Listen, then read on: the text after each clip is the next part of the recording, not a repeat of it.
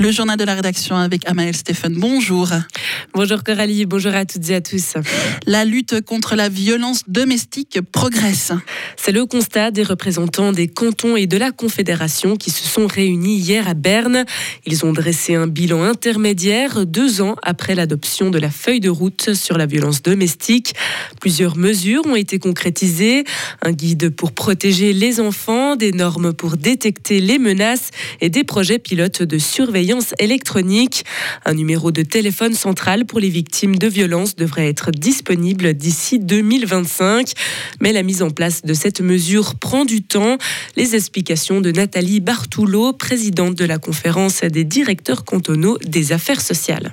C'est vrai qu'on peut euh, trouver que ça va vraiment trop long, mais c'est les joyeusetés du fédéralisme. On sait aujourd'hui que voilà, c'est pas simple au niveau technique. Et puis il est vrai aussi qu'il est apparu pour certains cantons que la mise en place de ce numéro de téléphone pouvait être difficile à assumer parce qu'on veut un vrai numéro de téléphone qui véritablement soit accessible par les victimes 24 heures sur 24, 7 jours sur 7, et surtout que les réponses soient de qualité. Et puis on constate que dans certains cantons, on n'aurait par exemple pas suffisamment d'appels pour pouvoir rentabiliser entre guillemets ce téléphone, d'où la la nécessité peut-être de se coordonner avec d'autres cantons ou de réfléchir à, à, travailler en partenariat, par exemple avec la main tendue ou avec d'autres entités qui ont déjà un numéro de téléphone 24 heures sur 24.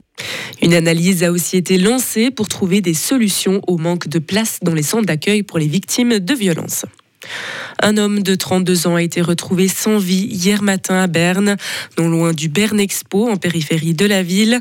Selon les premiers éléments, la police privilégie la piste d'un accident. Une enquête a été ouverte pour en établir les circonstances et les causes exactes du décès. La Suisse va siéger dès mercredi prochain pour trois ans au Conseil exécutif de l'OMS. Elle va se retrouver aux côtés d'États comme la Syrie, le Yémen et l'Afghanistan, où la santé a été affectée par les conflits, mais aussi auprès de la Corée du Nord ou encore de l'Ukraine, qui font partie des dix nouveaux membres validés.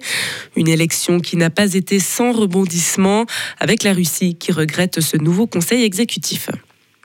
La conseillère fédérale Viola Amerd a eu l'honneur de voir son portrait à Times Square à New York. Son visage s'est affiché hier aux côtés d'une dizaine d'autres pour rendre hommage aux 75 ans du maintien de la paix onusienne. Un signe de soutien important dans la promotion de la paix, explique la ministre de la Défense. Les bouchons ne s'arrêtent plus au Gothard. Après celui de l'Ascension, c'est la Pentecôte qui incite aujourd'hui au départ vers le sud.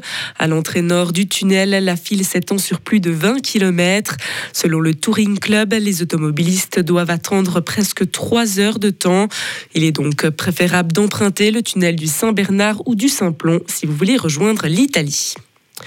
Twitter quitte le code de l'Union européenne contre la désinformation en ligne.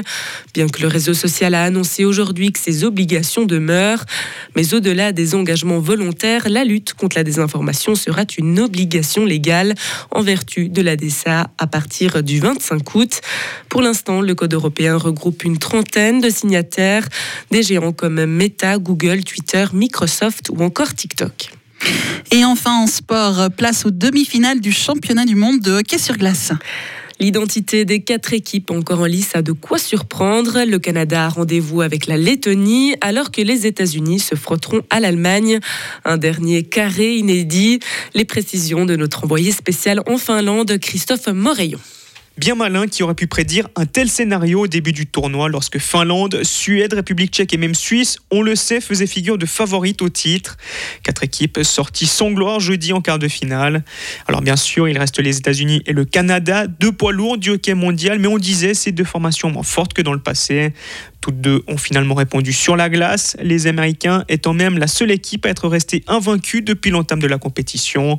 Dans le dernier carré, elles sont donc accompagnées par l'Allemagne, tombeuse d'une Suisse sans idée en mais surtout de l'immense surprise qu'est la Lettonie. Co-organisatrice de ce mondial, elle figure pour la toute première fois de son histoire à ce stade du tournoi. Un exploit d'autant plus grand que les Baltes, tombeurs de la Suède en quart, étaient rentrés par la toute petite porte dans ce championnat du monde en s'inclinant lourdement 6 à 0 face au Canada il y a 15 jours. Un Canada qu'ils retrouveront donc cet après-midi à tempérer cette fois avec le fol espoir de poursuivre leur épopée jusqu'à la grande finale. Une finale qui, sur le papier, devrait opposer demain les États-Unis au Canada. Mais cette année, plus que jamais, le hockey nous a prouvé que la réalité du papier ne valait rien face à celle de la glace. Canada-Lettonie, coup d'envoi à 13h20 et ensuite à 17h20, les États-Unis affronteront l'Allemagne. Retrouvez toute l'info sur frappe et frappe.ch.